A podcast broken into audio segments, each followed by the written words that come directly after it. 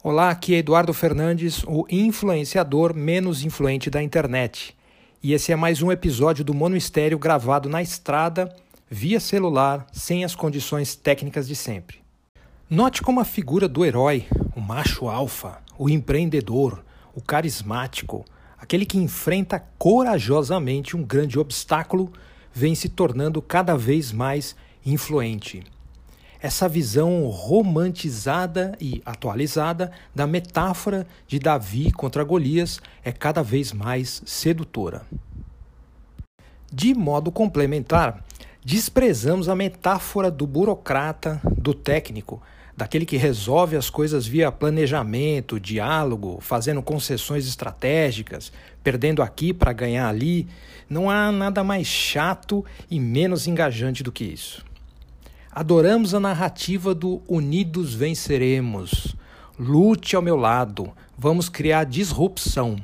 E detestamos a narrativa do Espera aí, quais serão as múltiplas consequências das nossas ações?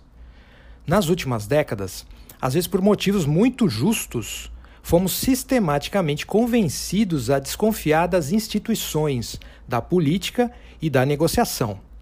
Mas preenchemos o espaço do vácuo da confiança com elementos ainda mais problemáticos: a tecnologia, os líderes populistas e as reações emocionais. Tentamos ignorar que cada um desses itens também esconde suas próprias centralizações, burocracias e ineficiências. De qualquer forma, queremos manter a adrenalina, o buzz, a excitação de estar envolvido numa luta, de estar do lado certo e de combater o mal. É interessante notar como os heróis das histórias em quadrinhos, como esses da Marvel e DC, ainda permanecem populares. Deles, nós assimilamos a vibe de empreendedorismo, de empoderamento, de desrespeito consciente ou inconsciente às regras essa energia que destrói uma cidade inteira com o pretexto de salvá-la, que assassina centenas de empregados até chegar a um supervilão. Mas, há décadas, os quadrinhos em si já exploram essa ambiguidade da função do super-herói. Você deve se lembrar do Watchmen, do Alan Moore, um dos clássicos dessa área. E talvez o Batman seja o exemplo mais óbvio. Seria ele uma espécie de psicopata? Será que piora a violência que diz combater? Muitos autores já exploraram essa problemática. Não é que os produtores de quadrinhos sejam tão ingênuos e maniqueístas. Na atual situação do mundo, vemos que o discurso do suposto herói carismático, aquele que quer vencer agora na base do empreendedorismo e do sacrifício alheio, está cada vez mais popular.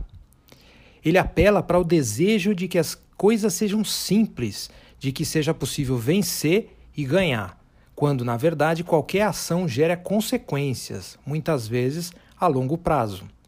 O que parece vitória hoje pode significar séculos de sofrimento para muitas pessoas, e o que agora parece derrota pode evitar um mal maior. Mas, como diz Nassim Taleb naquele livro Antifrágil, não sabemos valorizar aqueles que cotidianamente evitam catástrofes. Não damos medalhas para aqueles que, sem ninguém perceber, apagam uma fagulha que poderia ter se transformado num incêndio.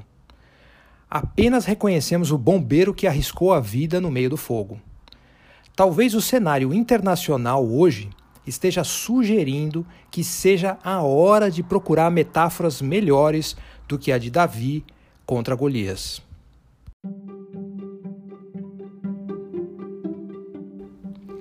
E esse foi o episódio de hoje do Mono Estéreo. Para comentar, escreva para eduf.eduf.me. Para colaborar financeiramente com o meu trabalho, deposite qualquer quantia na chave pix.eduf.me. E obrigado a todos que já colaboram. Vocês me ajudam imensamente. Obrigado por ouvir e até a próxima. Acerte pior.